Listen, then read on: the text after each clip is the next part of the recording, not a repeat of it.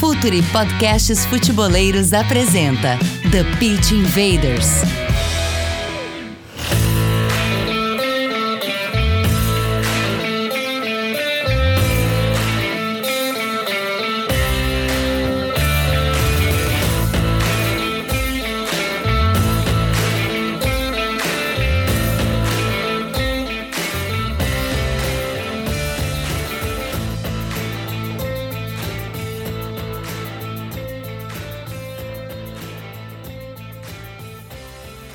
Olá, futeboleiros! Olá, futeboleiras! Futuri Podcasts apresenta The Pit Invaders, episódio 278.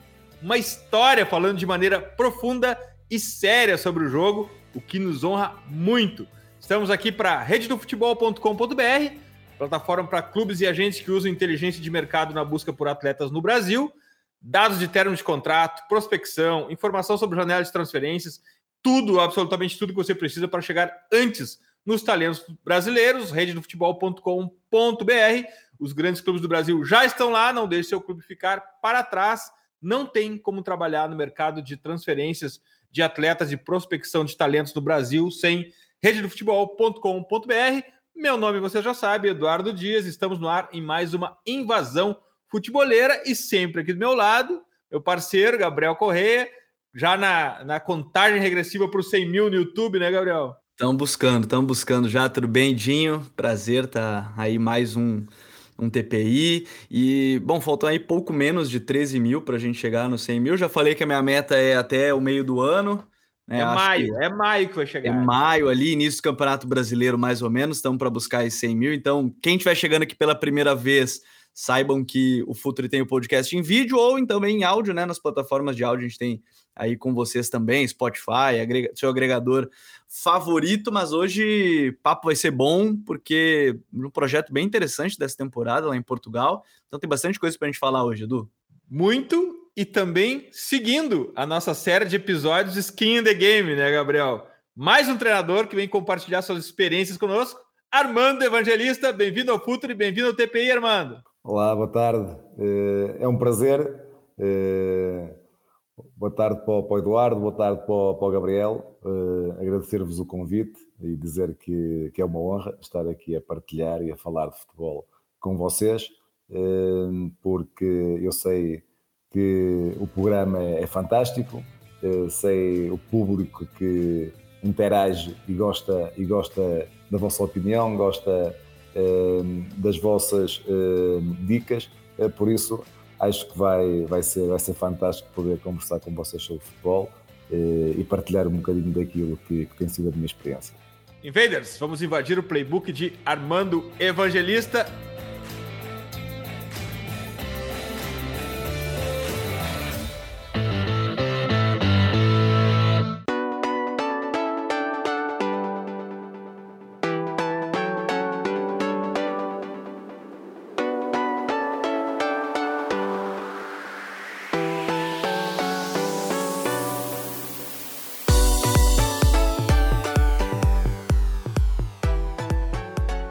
Armando, aqui a gente tem um começo definido. O começo se chama contexto.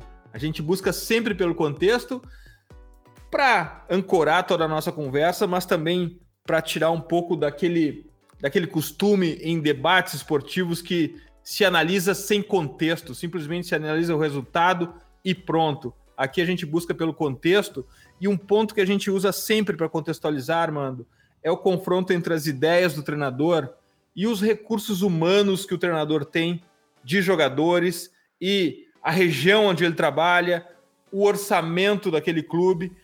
O que que impera mais? O que que acaba prevalecendo, Armando? A ideia ou o contexto? É, eu acho que as duas têm, têm a sua validade. É, Embora eh, eu acho que o, que o treinador tem, tem, que se adaptar e de que forma ao, ao, contexto, porque nós podemos ter as melhores ideias do mundo, podemos ter a melhor metodologia do mundo, podemos ter, eh, mas se não tivermos eh, jogadores para, para expressar aquilo que, que pretendemos do jogo, se não tivermos condições de trabalho para, para traduzir aquilo que, que pretendemos, eu acho que, que, que, não vale de nada. Daí, nós, nós, enquanto treinadores, temos que ter essa flexibilidade e essa capacidade de nos poder adaptar ao contexto que temos, porque eu acredito que poderemos estar mais próximos do sucesso se tivermos essa, capac essa capacidade e essa flexibilidade, acima de tudo, eh, para nos adaptar ao contexto e, e às condições que, que, que temos ao nosso redor. E Armando, eu acho legal a gente começar justamente por essa questão, porque talvez hoje a gente viva numa sociedade que se define muito do 8 ou 80, ou é tudo culpa do treinador, ou é tudo o treinador que fez, ou é tudo culpa do jogador, tudo jogador que fez.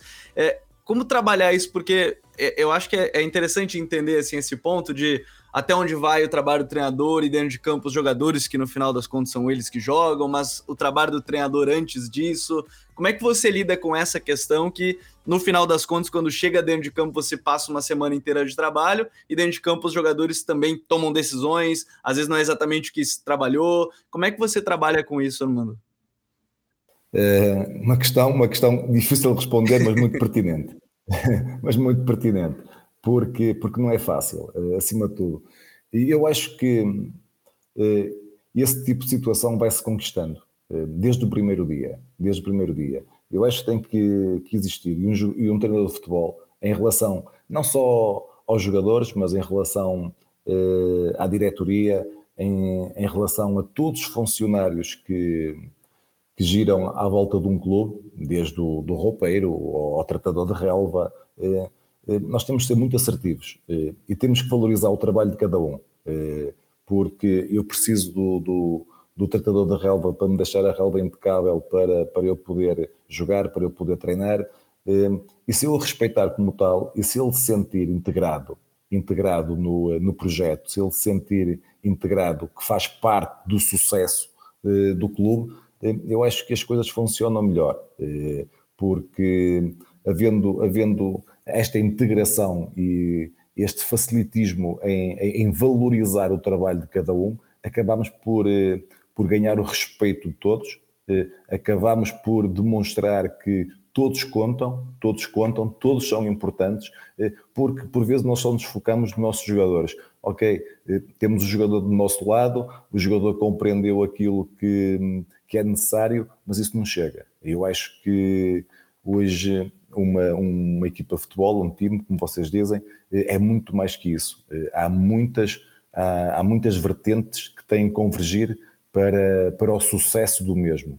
Eh, porque quando toda a gente está satisfeita e quando nós somos, acima de tudo, muito assertivos, somos justos, estamos mais próximos do sucesso. Não é uma tarefa fácil, não é uma tarefa fácil porque por vezes estamos a lidar enquanto treinadores com 30, 40, 50, 60 egos. Eh, cada ego eh, à sua maneira eh, reage perante as adversidades à sua maneira, de formas diferentes. Agora, temos de ser nós a saber filtrar isto. E, e, acima de tudo, tem que haver aqui respeito, e o respeito cria-se e ganha-se pelo exemplo. Por isso, não é um processo fácil, não é um processo simples, eh, mas é um processo, quando bem conduzido, reflete-se depois nos resultados e dentro do campo. Porque, como é óbvio, e como disseste ao Gabriel e muito bem, eh, há coisas que, que, que por vezes eh, a gente treina e o jogo dá-nos outra coisa, o jogo pede-nos outra coisa. Às vezes a estratégia está direcionada para um adversário que estamos à espera que vai jogar de determinada forma e o adversário alterou aquilo todo? E tem que ser a confiança que nós transportamos e que passamos para os nossos jogadores que, que os leva a ter eh, esta eh, autonomia eh, para dar respostas, para dar respostas. Quando, quando nós temos uma equipa muito mecanizada ou mecanizada em excesso, eh, eles não têm esta capacidade de dar resposta perante adversidades. Eh, quando as coisas fogem da norma, fogem do padrão, eles têm dificuldades.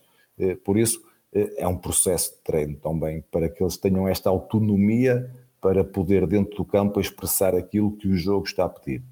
Armando, vamos falar um pouco aqui sobre gestão de elenco, gestão de grupo de jogadores. A gente costuma brincar aqui que o trabalho do técnico é deixar 11 jogadores felizes, os 11 que, os 11 que não entram em campo. É, qual, é a, qual, é o, qual, é o, qual é o tamanho do grupo de jogadores que tu gosta de jogar, um, um, de gosta de trabalhar? É um grupo mais de 30 jogadores, menos de 30, não sei se tu tem um número definido em relação a isso, e como é que se lida com esses jogadores que não entram em campo, porque também tem, uh, não é um padrão de humor, de personalidade, como tu falou agora há pouco, de ego lá dentro, né? Tem um jogador que não entra em campo e se aborrece, fica quieto, assim, aquele que reage e trabalha mais. Então, qual é o número de, de jogadores no teu elenco que tu acha mais adequado e, e como deixar felizes esses 11 que não jogam? Olha, em relação, em relação, Eduardo, em relação ao número, ao número de jogadores, eh, isso é sempre composto em função do número de, de competições que, que, temos pela frente ao longo da época desportiva, como é óbvio.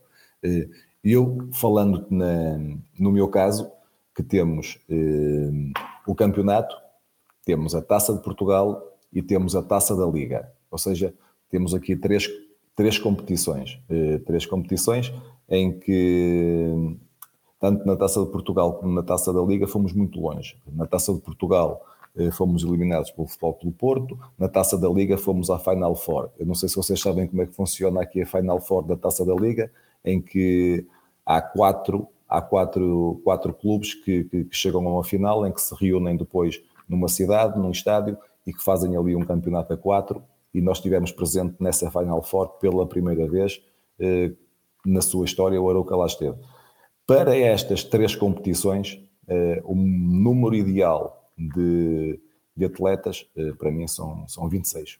Eu tenho este número e gosto de trabalhar com, com este número. E este número porquê? Porque tendo estas três competições, eh, eu consigo eh, gerir, gerir e manter grande parte dos atletas em ação. Eles podem chegar no final, no final da época, quase todos com, com, com acima dos mil minutos de utilização, eh, o, que é, o que é ótimo e acaba por ser um fator motivacional eh, para, para eles.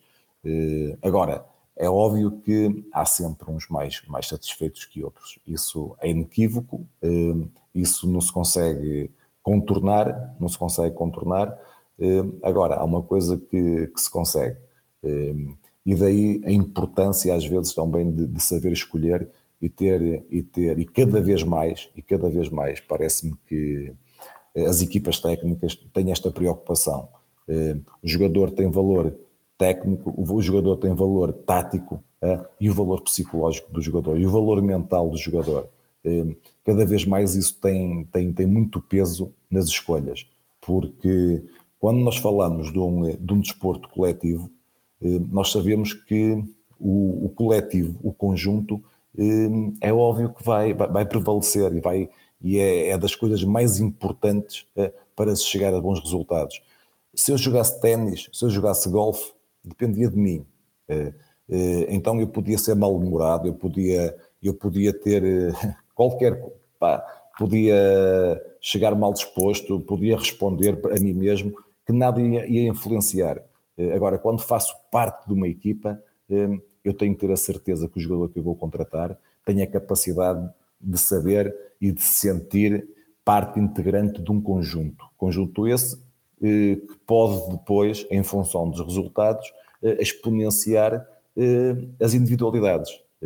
Mas mesmo assim, nós sabemos que continua difícil. Há essa preocupação na escolha do número de atletas e de conhecer o melhor possível a sua personalidade eh, para que as coisas possam funcionar, mas mesmo assim é óbvio, aqueles que ficam mais vezes fora eh, eh, não ficam satisfeitos e não podem ficar satisfeitos. Agora, há muitas formas de mostrar a insatisfação.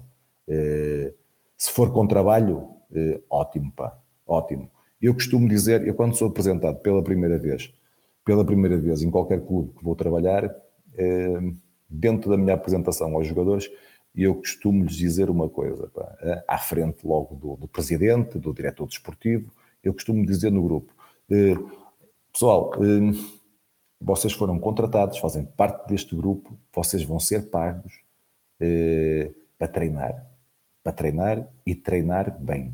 É? Se há aqui algum elemento, está aqui o presidente, está aqui a, toda, toda, a diretoria, se há aqui algum elemento que, que foi contratado com outro objetivo, que me diga já, pá, para eu poder saber, porque o meu objetivo foi que vocês fizessem parte deste grupo, deste plantel, uh, para treinar bem. Depois, se vão jogar, se não vão, vai ser uma escolha minha. Uh, uh, ou seja, há uma preocupação em colocar regras logo desde o início, para que toda a gente saiba da forma que, que vai funcionar. é óbvio que depois, isto é um exemplo, depois a gente tem que ser sempre muito justo, muito justo. É, com os que jogam mais, com os que jogam menos. Porque se a gente for justo, é, eles hoje ficam chateados, mas vão do, dormir e vão pensar: pá, se calhar eu não joguei tanto, mas se calhar o treinador tem razão. E eu acho que desta forma, com o respeito, com a justiça, com a imposição de regras desde o início bem claras, eu acho que as coisas funcionam melhor ou têm tudo para poder funcionar melhor, como é óbvio. Eu, eu tava ouvindo o Armando falar e eu lembrei que há pouco tempo eu terminei de ver a série do Barça e quando o Xavi chega, ele se surpreende que tem pouquíssimas regras para aquele elenco, mesmo sendo um elenco já vencedor. E é a primeira coisa que ele fala com os capitães. Ele fala assim: ah, estranho não ter quase nenhuma regra, e aí ele impõe uma série de regras. Não sei se é só por isso sucesso, mas obviamente eu acho que ouvindo o Armando falar sobre isso, eu acho legal da gente, é, eu acho que a gente ouve outros exemplos sobre isso. E essa parte de convencimento do grupo, Armando, você considera assim, é, a, a mais importante, porque você falava até no início da questão de o treinador pode ter as melhores ideias do mundo, ou às vezes pode não dar certo, às vezes tem que se adaptar, às vezes tem que, é, enfim, é, vai se adaptando de, de qualquer forma. Essa gestão do grupo, como você falou, sendo sincero, mostrando o que você quer, é, você vê como a parte mais importante, seja no início de trabalho, para sustentar um trabalho, às vezes, a longo prazo, a médio e longo prazo, você vê essa gestão como um ponto-chave para qualquer trabalho assim, Armando? É, é um, um dos pontos-chave. É, para mim, é, outro ponto importante é que o, o teu grupo de trabalho confie plenamente nas ideias que tu vais transportar. Ou seja, isso depois vai, -se, vai é óbvio que as vitórias vão-te dando isso. Mas importante é, dentro do teu, do teu plano de trabalho, quando estás a pensar nos teus exercícios, quando estás a pensar no teu microciclo, quando estás a pensar no teu mesociclo, tudo que tu faças tenha estratégias para te levar ao sucesso. e posso-te dar, eu posso dar um exemplo. se estamos a trabalhar transição defensiva, um exemplo, se vamos pensar e criar um exercício para trabalhar transição defensiva, eh, é normal ou devemos eh, colocar eh, constrangimentos dentro do exercício que leve os jogadores a ter sucesso na transição, para que eles acreditem nisso mesmo. E depois vais dificultando a tarefa progressivamente. Quando vês que, que eles acreditam que se fizermos daquela forma a transição defensiva que resulta, vais tirando constrangimento e vais aumentando a complexidade aí eles já acreditaram. Vamos fazer porque isto resulta. Isso é outro, outro, para mim é outro ponto-chave para que as coisas possam funcionar, é que os teus jogadores acreditem plenamente nas tuas ideias e que as assimilem rapidamente, porque nós sabemos que no futebol há pouco tempo, ou o tempo é muito curto, e eles tendo a capacidade de assimilar a forma como apresentas as tuas ideias, eles acreditando rapidamente nelas e assimilando rapidamente as tuas ideias, eh, é outro dos pontos eh, chaves para que possas ter sucesso. Eh, pelo menos é desta forma que eu vejo futebol, é desta forma que eu procuro trabalhar. Armando, na elite se treina questões básicas também, se treina posicionamento corporal, como bater na bola, se gasta tempo com isso também no nível de elite? Olha, eh, eu acredito que em muitos lados não. E eu, no meu processo, gasto muito tempo nisso, ou gasto algum tempo nisso. Eh, porque quando tu tens um orçamento de 100 ou 200 milhões, eh, este, em termos de posicionamento base, não sabe, vai e gasto mais 20 milhões ou 30 milhões noutro e vem que saiba e não há tempo a perder. Quando os orçamentos, quando os orçamentos são reduzidos, quando os orçamentos são reduzidos, eh, quando temos que escolher jogadores que, que não são jogadores completos, que falta sempre alguma coisa, eh, há uma parte que eu dedico do meu microciclo que é ao aperfeiçoamento específico, eh, em que é detectado as carências e, e os pontos em que cada atleta individualmente tem que evoluir e que há uma parte da semana que se vai trabalhar esses posicionamentos, os apoios, eh, a forma que mete no pé, se, se joga mal de cabeça, vamos aproveitar para, para melhorar o jogo, o jogo aéreo, se, se tem dificuldade no passo longo, vamos trabalhar passo longo, se tem dificuldade com o pé contrário, vamos trabalhar o pé contrário, etc, etc, etc. É, é, mas isso é, é como eu lhe digo, eu acredito que grande parte dos clubes, os clubes eh, top, com, com, com orçamentos eh, enormes, eh, não percam, ou não percam ou ganhem tempo, que depende da forma que olhamos para, para o copo, se está meio vazio, se está meio, ou, ou meio cheio. Eu, neste meu contexto, procuro fazer isso porque um dos meus objetivos também é promover e fazer com que o jogador evolua porque o clube tem necessidade de vender, de vender bem, eh, e há necessidade de, de fazer com que o jogador evolua para que possa dar retorno financeiro ao clube. E isso me chamou bastante atenção, porque quando a gente olha o próprio elenco né, da equipe do, do Arouca, é um elenco relativamente jovem, né, a média de idade é de 25 anos, então a gente está falando de um elenco relativamente é, jovem, Armando. É, e aí você tocou nesse ponto de trabalhar e, e, dentro, em conjunto com o clube, né? Porque em algum momento clube tem que vender é, esses ativos. É, você vê assim esse ponto sendo também um, um ponto importante mesmo nessa questão de é, eu entendo o clube que eu estou, eu entendo o momento que eu estou, e aí você tem um elenco, por exemplo, um pouco mais jovem que a média. É, é, geral, você consegue desenvolver mais quando você percebe jogadores um pouco mais jovens, vezes jogadores um pouco mais experientes têm, tal, não sei se a palavra é essa, mas às vezes ele é, tem uma certa resistência a alguns detalhes, talvez específicos, que você possa querer aprimorar. Como é que você sente essa questão, até olhando para um elenco mais jovem, a média de idade aí de 25 anos, como é o do próprio Arouca, Armando?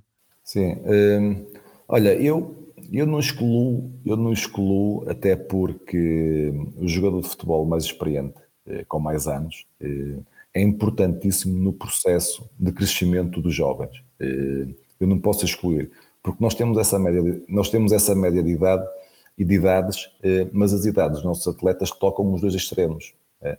Nós temos atletas, temos atletas muito novos, mas também temos eh, alguns atletas acima dos 33 anos já.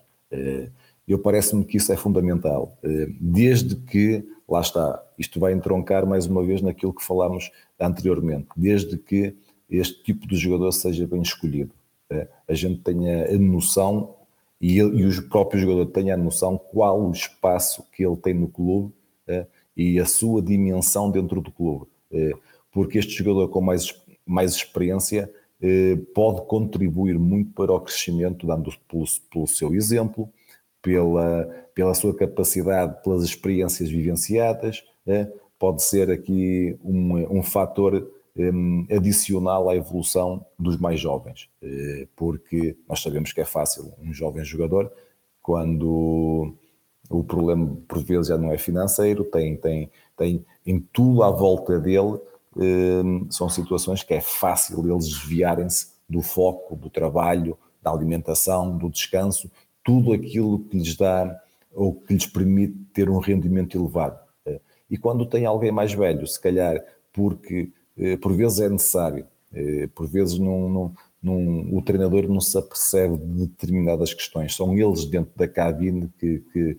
que, que percebem isso. E o jogador mais velho, quando é bem escolhido, quando sabe qual é o seu espaço, eh, acaba por ser, por ser muito importante, porque vai chegar perto do mais novo, vai dar um bom conselho, vai, vai, o, vai lhe fazer ver os erros que provavelmente ele já cometeu no passado porque acho que é importante. Depois a segunda questão, eh, quando me dizias a importância de compreender o contexto do clube, eh, a importância eh, do fator económico. É óbvio que hoje em dia e nós, treinadores de futebol, temos que estar cientes disso. Hoje em dia, o futebol é negócio.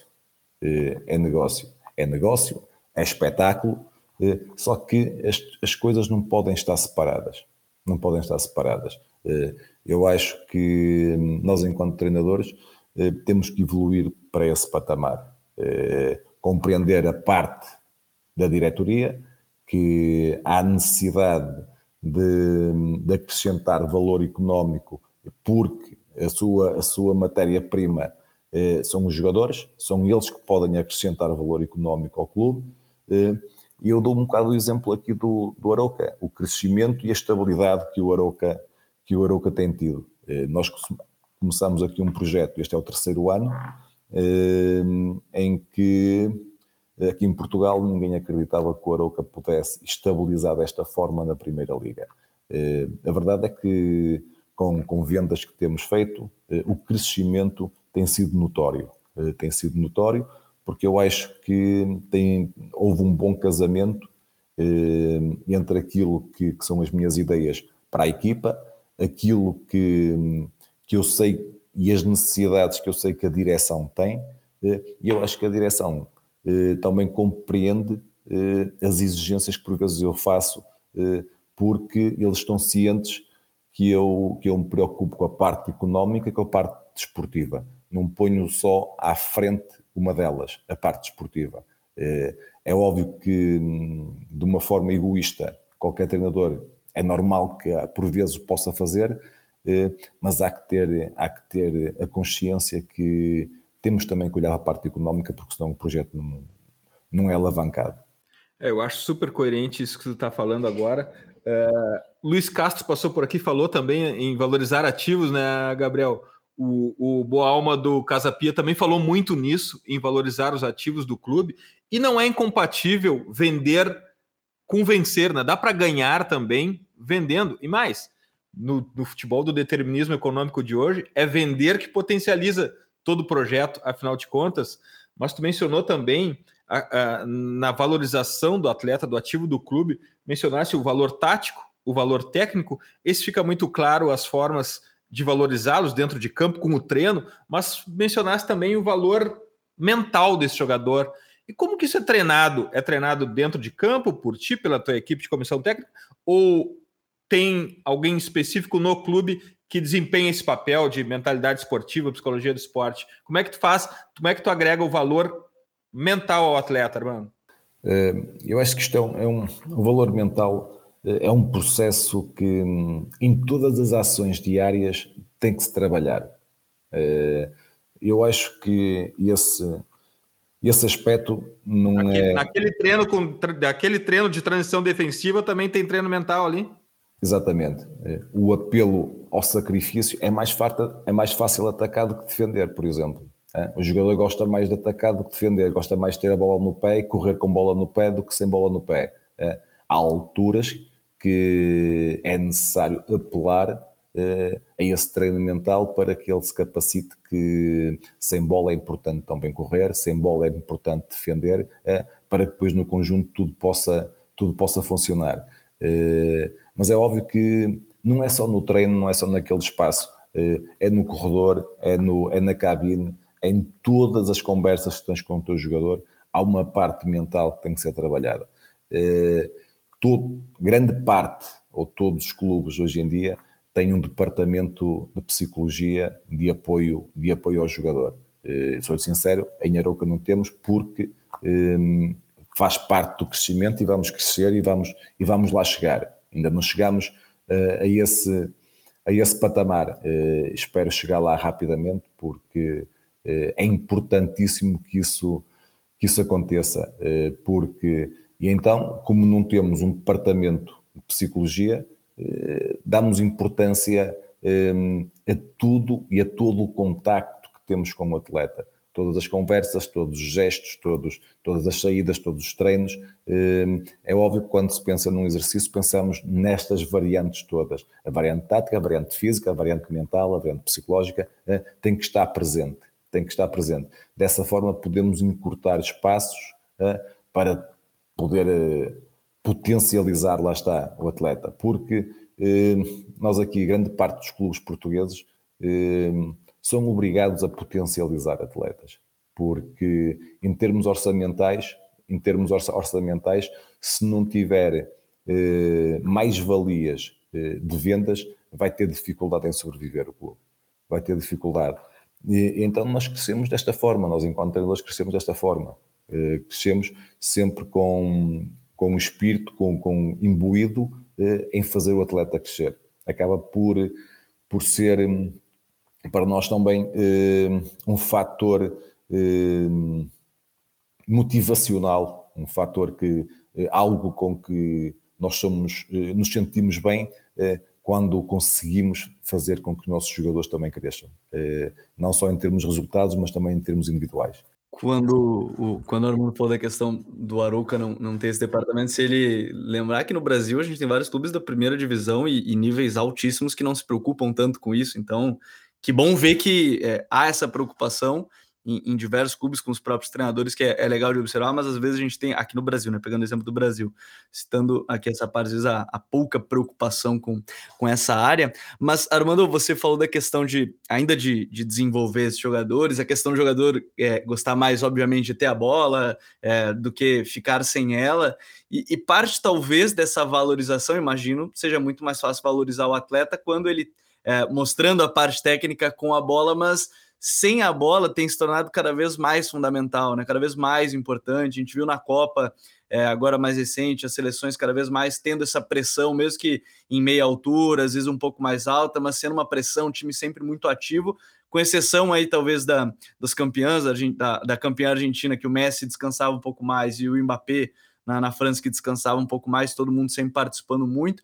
É, como convencer e mostrar para o atleta que talvez em algum momento vai ser muito mais importante é, ele trabalhar sem a bola, porque ele fica com a bola há pouco tempo, né? De maneira geral, um jogador fica aí dois minutos, às vezes três, estourando, se é o melhor jogador do time.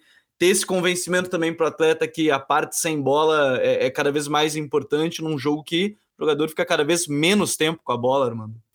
É, sem dúvida. É, eu, eu costumo dizer, eh, se me derem um jogador que, que me garanta sempre mais um golo que, que o adversário, eh, pode estar parado o jogo todo que não há problema. Pode ficar com a mão na cintura. pode ficar com a mão na cintura. Eh, se jogador nenhum me garantir isso, vai ter que trabalhar como trabalham os outros. Eu não sei se, se vocês ontem tiveram a possibilidade de assistir eh, ao PSG com o Bayern Munique. É, é, é bem patente, eh, eu acho que encaixa perfeitamente o que foi aquele jogo nesta, nesta nossa conversa aqui, porque não tem a ver com o facto do Bayern ter ganho, não tem a ver com individualidades, não tem a ver com individualidades, tem a ver com a predisposição do Bayern Munique de recuperar a bola quando não a tinha. Eh, quando o Bayern Munique não tinha bola, eh, eram 11, 11 com a vontade de a recuperar rapidamente. Eh, o contrário, por vezes não acontecia. Quando era o PSG que não a tinha, provavelmente eram 6, 7, 8, 9 com grande vontade de recuperar a bola rapidamente. E isso fez toda a diferença, como é óbvio. Agora, eu também compreendo e também sei lidar e sei o que é ter um Messi numa equipa. Eh, e, e, por vezes, agora, é importante, e a Argentina fez isso muito bem, a Argentina fez isso muito bem, eh, protegeu, se calhar, aquilo que o Messi deu a menos em termos defensivos, eh, para poder estar mais disponível em termos ofensivos. Eh, isso aí também passa por estratégia, como é óbvio. Eh, e, eh, e, a Argentina fez isso como, como ninguém, e, é, e por isso é que foi campeão do mundo, eh, porque soube tirar o melhor do Messi, eh, mas aqui o grupo também eh, teve essa preocupação. Os restantes jogadores também tiveram essa preocupação e tiveram essa noção. Ok, vamos libertar o Messi e vamos trabalhar nós mais um bocadinho defensivamente para que ele, quando tivermos bola em termos ofensivos, nos possa também dar a nós mais um bocadinho. E eu acho que tem que haver aqui um equilíbrio muito grande mas a verdade é que hoje em dia um, ehm, os, grandes, os grandes clubes uh, pedem ao, aos seus scoutings, uh, quando vão analisar uh, um atleta, não analisam só a parte técnica, a parte tática, eles analisam tudo, tudo, tudo. O conhecimento hoje em dia é tão profundo de um atleta que eles vão saber quem é o pai, quem é a mãe, quem é a namorada, quem é a esposa, quantos filhos tem, quantas vezes come, pá, pá, pá, tudo, tudo, tudo é importante. É? E hoje o jogador de futebol hum, está bem informado também. A informação chega-lhes muito facilmente. É? Eles começam cada vez mais a ter noção do que realmente é importante para eles. Eh, e isso acaba também, por vezes, por facilitar o nosso trabalho. Eh, porque eu acho que o jogador de futebol hoje em dia é um jogador é, é mais culto, tem mais conhecimento daquilo que, que os pode fazer chegar ao topo e também acaba por facilitar o nosso trabalho, é óbvio.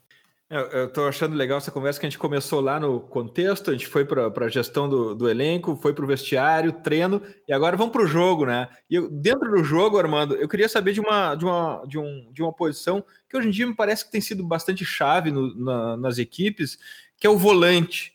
Como é que funciona o volante do time do Armando Evangelista? Armando? Conta para gente a importância dessa, dessa posição e o que tu esperas de um volante.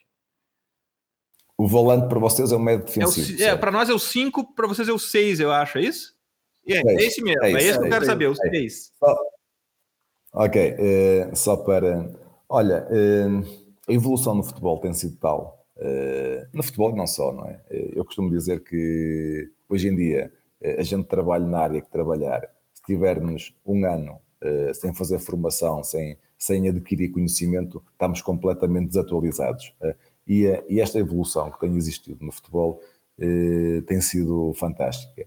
Eh, eu recordo-me, ainda quando jogava, que o, eh, o volante, como vocês lhe chamam, eh, era aquele jogador que só para destruir, só, eh, só para roubar bola e para integrar fácil e mais nada. E estava ali quietinho eh, e era só aquele jogador de duelos, aquele jogador físico. hoje em dia não, hoje em dia o 6 eh, tem um papel, quanto a mim, preponderante eh, numa equipa de futebol. Eh, porque eh, na, primeira fase, na primeira fase de construção é ele que liga o jogo todo. Eh, tem que ter a capacidade de, de, receber, de ler, isto com bola. Com bola. Eh, tem que ter esta capacidade de ligar todo o jogo da equipa. Na minha forma de ver, na forma que eu, que eu, que eu jogo no Aroca, o 6, quando temos bola, é fundamental eh, para ligar, primeira com a segunda fase de construção. É, tem que ter uma leitura fantástica. Depois, em termos de coberturas ofensivas, é, ainda com bola, a minha equipa ainda com bola, o 6 tem que ser o jogador que tem que ter um posicionamento chave dentro do jogo, porque é o primeiro, quando perdemos bola, é o primeiro a estar mais próximo para poder recuperar. É, ou seja, em termos estratégicos, a minha equipa tem bola e ele tem que estar posicionado para poder dar uma opção ao colega que tem bola para não a perder, uma posição confortável, é? e o mesmo posicionamento tem que permitir que se o, o colega perde bola, ele seja o mais próximo a podê-la recuperar, mais bem posicionado. É? Ou seja, o 6 é, é o jogador dos equilíbrios mas também é o jogador que, que, que, que, tem que ter a capacidade técnica, tática para ligar o jogo, quer, quer em termos posicionais, eh, quer em termos de ligação mesmo com bola nos pés. Eh, é isto, eu acho que é, um, é das posições que eh, mais tem que compreender o modelo de jogo do treinador, porque ele está praticamente nas, no processo defensivo e no ofensivo, sempre ao mesmo tempo, tem que pensar sempre da mesma forma. Eh, eu acho que um 6, um 6 hoje em dia tem que ser, um, tem que ser o cara eh, que, em termos de compreender o jogo, tem que estar acima da média. Eu lembrei do Luiz Castro chamando o 6 dele de, de farol, porque é o único que não tem é, não tem nenhum espaço que é livre, entre aspas. Tem nas costas, tem na frente, tem para os lados, não tem nenhuma opção livre, né? Sim, também é verdade. Eh, é das posições mais difíceis de jogar também por esse, por esse aspecto, porque quando tu és eh, defesa direito, é assim que vocês chamam, ou lateral direito, é, tu de uma parte do campo não tens pressão, está fora, é linha. É? Só te tens que preocupar com, com, com frente, trás e a parte de dentro. Há uma parte que não tens que preocupar, certo? O 6 não. O 6 e entre outras posições. É? Tens pressão, tens adversários, tens, tens espaço, tens de, por todo lado. É?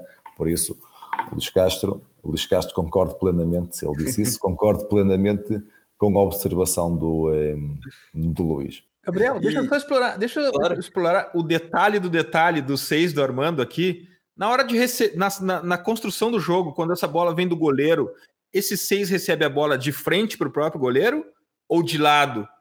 Qual é a posição para esse seis receber a bola quando ela vem do goleiro ou dos centrais quando estão lá no fundo? Como é que é a postura corporal dele, Armando?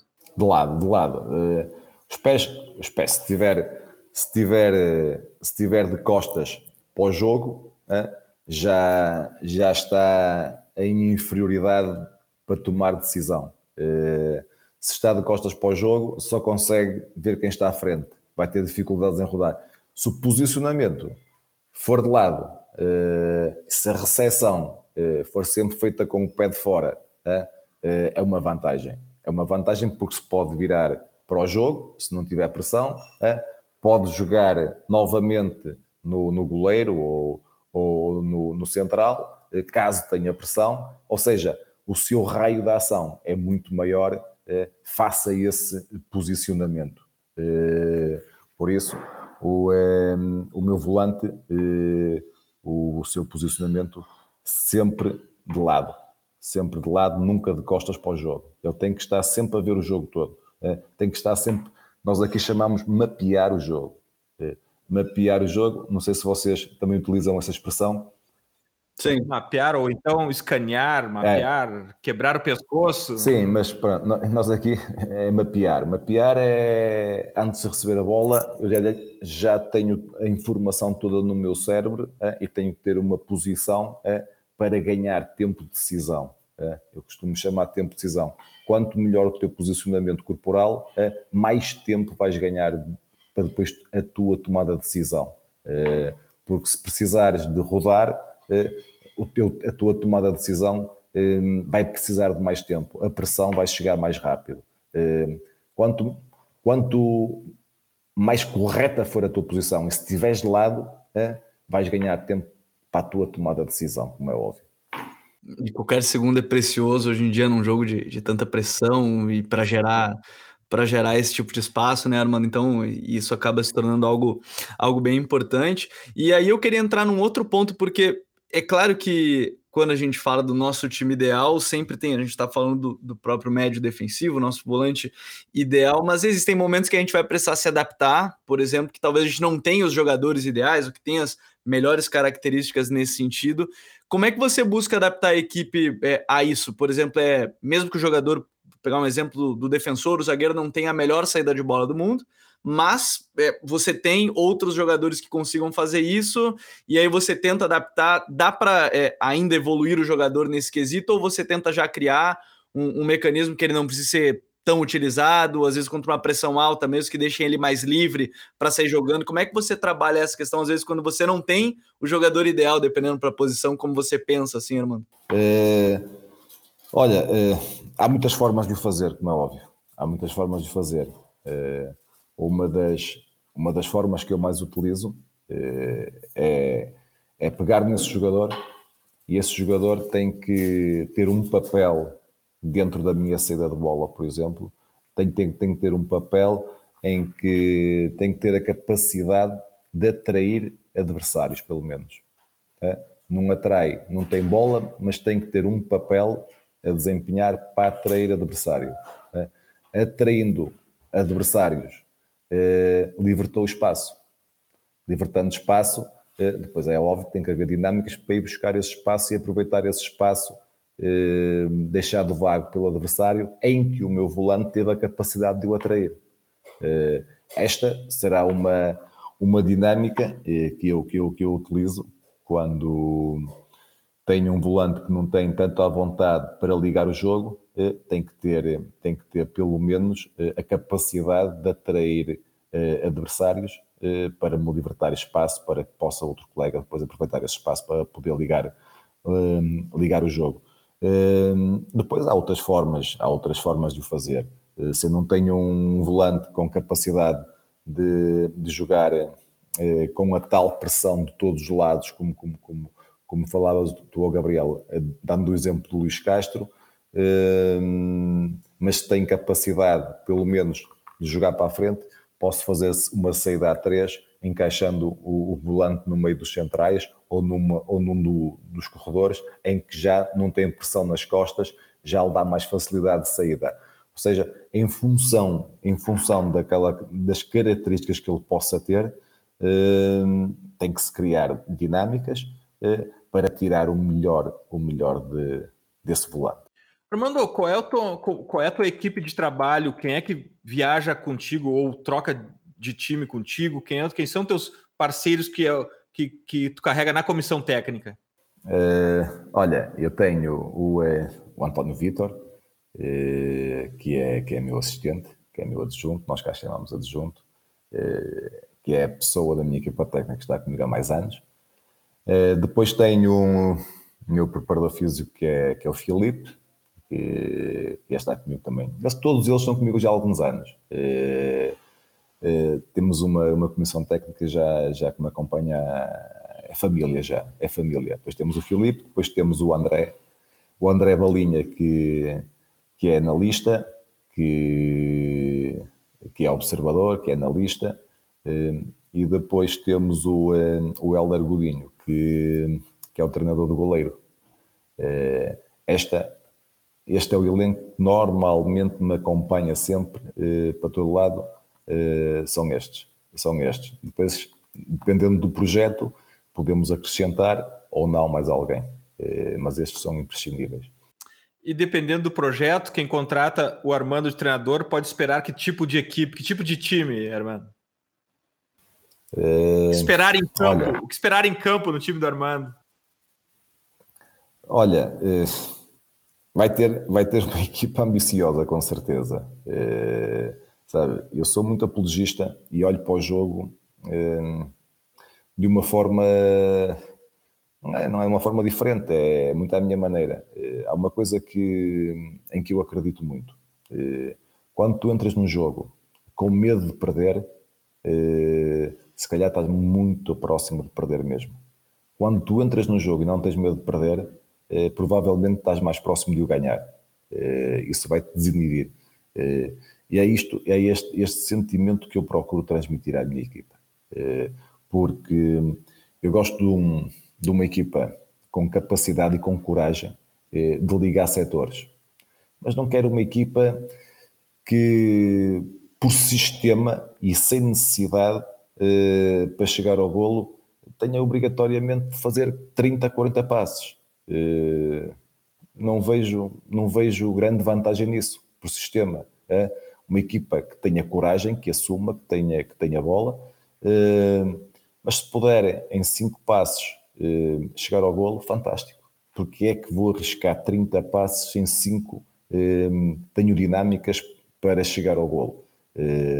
Agora, eu sei que é importante ter esta coragem de ligar setores, porque hoje o futebol o futebol é tão estudado, o futebol é tão tático, é tão.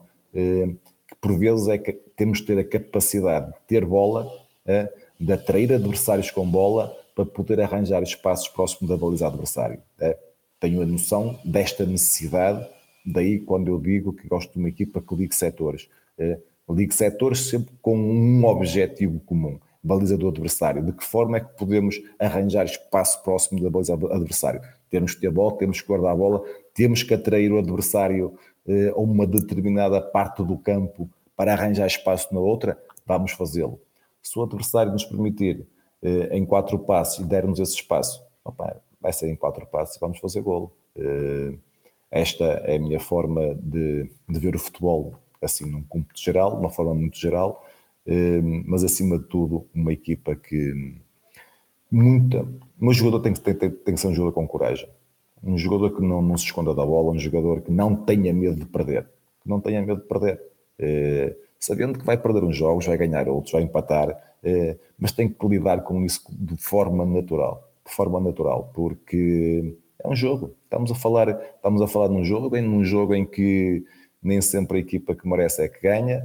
Eh, ter esta capacidade de saber lidar com isso eh, aumenta a coragem, a coragem do jogador. Eh, é, é desta forma que eu, que eu olho para o jogo. É legal, Gabriel, que a gente pode ilustrar essa resposta toda do Armando com o time dele jogando, né? Com a Arouca jogando para a gente materializar tudo isso que ele está falando. E o que ele está falando é o que ele também apresenta super coerente com o que ele apresenta dentro de campo. E, e é muito legal quando a gente conversa sobre campo e bola aqui e sobre o jogo, mas agora a gente não pode adiar mais a hora das nossas dicas futeboleiras. The Pitch Invaders apresenta Dicas Futeboleiras.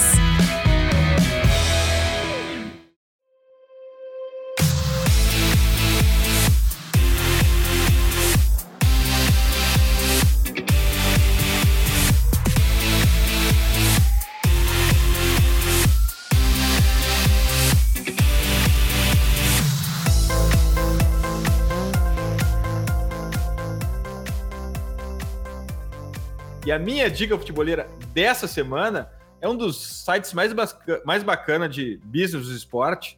É o Sportico, é um site americano. É, até ele é pago, mas tem alguns conteúdos liberados que eles compartilham lá. E um que eu queria deixar de dica aqui é um infográfico genial sobre a Premier League, com valuation, receitas, títulos dos clubes ingleses e com a possibilidade de fazer comparativo. É absolutamente incrível. Sportico é o site que eu deixo de dica futeboleira aqui e sempre lembrando que os links para as dicas futeboleiras estão no post de divulgação do podcast. Gabriel, tua dica futeboleira? É, a minha vai de encontro, a gente está falando muito sobre futebol e, e formação também, questões técnicas de, de trabalho. Estava lendo hoje pela manhã, quando a gente está gravando aqui o, o, episódio, uma matéria do The Atlético, onde o, o, repórter, o Stuart James, ficou dois dias dentro, né, dentro da, da, das categorias de base do Benfica, né? Então ele, ele foi realmente um insider, o cara que ficou lá. E entre as frases que ele ouviu, acho que é, é uma parte bem interessante que ele fala: Nós queremos que as nossas crianças, né, nossos pequenos, ganhem a, o Balão d'Or, né, o melhor do mundo, e fala um pouco mais sobre a formação da equipe do Benfica, que prioriza bastante essa questão técnica em si do atleta. Se não me engano, no livro no, no Escola Europeia fala muito sobre isso também, né? Sobre a formação do, do Benfica, do esporte, no Porto, enfim, é dos três, mas a, a, do Benfica é bem legal quando eles falam sobre isso. E fica aí como minha dica, a matéria tá no, tá no The Athletic. Graças, Gabriel. Até a próxima. Valeu, Dinho. Obrigado, Armando. Um grande prazer. É, esse papo foi muito legal. Eu ouvi sobre tantas coisas assim que envolvem o jogo dentro e fora de campo, né? Porque ele começa fora, vai para dentro, mas tem muita coisa que, que envolve ele. Então foi muito legal para a gente bater esse papo e muito obrigado aí a todos. Armando, tua dica futeboleira, Armando. Uh, olha, uh, eu vou um, eu vou indicar aqui uma série. Já não é uma série nova. Uh, a série do Sunderland, em Inglaterra. Provavelmente vocês conhecem. incrível Uh, isto porque aquilo que, que, está a acontecer desde a minha chegada do Aroca, eu acho que, que me revejo um bocadinho uh, ao nosso nível, ao nosso nível, à nossa dimensão, uh, mas tem sido, tem sido assim um, um projeto, tem sido um crescimento em que há partes ali daquela série em que eu revejo o Aroca nestes três anos em grande, grande parte daquilo que se passou ali em Sunderland. Eh, poderia indicar, indicar outros, mas eh, fica aqui a minha dica. É, espero que final, os últimos minutos, os últimos segundos da janela de transferência não seja igual a do Sunderland também, quando ele fica pendurado. é absolutamente, é absolutamente incrível, porque. Uh, e tem sido comum agora, né? Eu estou assistindo a do Wrexham, do país de Gales também, que é na mesma pegada. É, é absolutamente incrível isso. Uh, esses, esse back-office dos clubes abertos, assim, para as pessoas entenderem mais como ele funciona. Armando, muitíssimo obrigado pelo teu tempo, pela tua, pela, por compartilhar experiência e conhecimento conosco. Foi um imenso prazer. A gente vai seguir aqui te observando, te acompanhando e na torcida pelo teu sucesso, pelo sucesso do teu time. Eu é que tenho que agradecer, Eduardo, Gabriel, Uh, foi muito bacana partilhar este bocadinho com vocês. Uh, dá para ver que vocês são pessoas muito bem informadas sobre o que é o futebol uh, e é sempre um prazer falar de futebol com, com pessoas tão bem informadas. Pá. Foi um prazer, sucesso é o que eu vos desejo, é tudo bom e muito obrigado por este convite. Futeboleiras, futeboleiras, nós somos o Futuri e temos um convite para vocês. Pense o jogo. Abraço e até a próxima invasão. The Pit Invaders.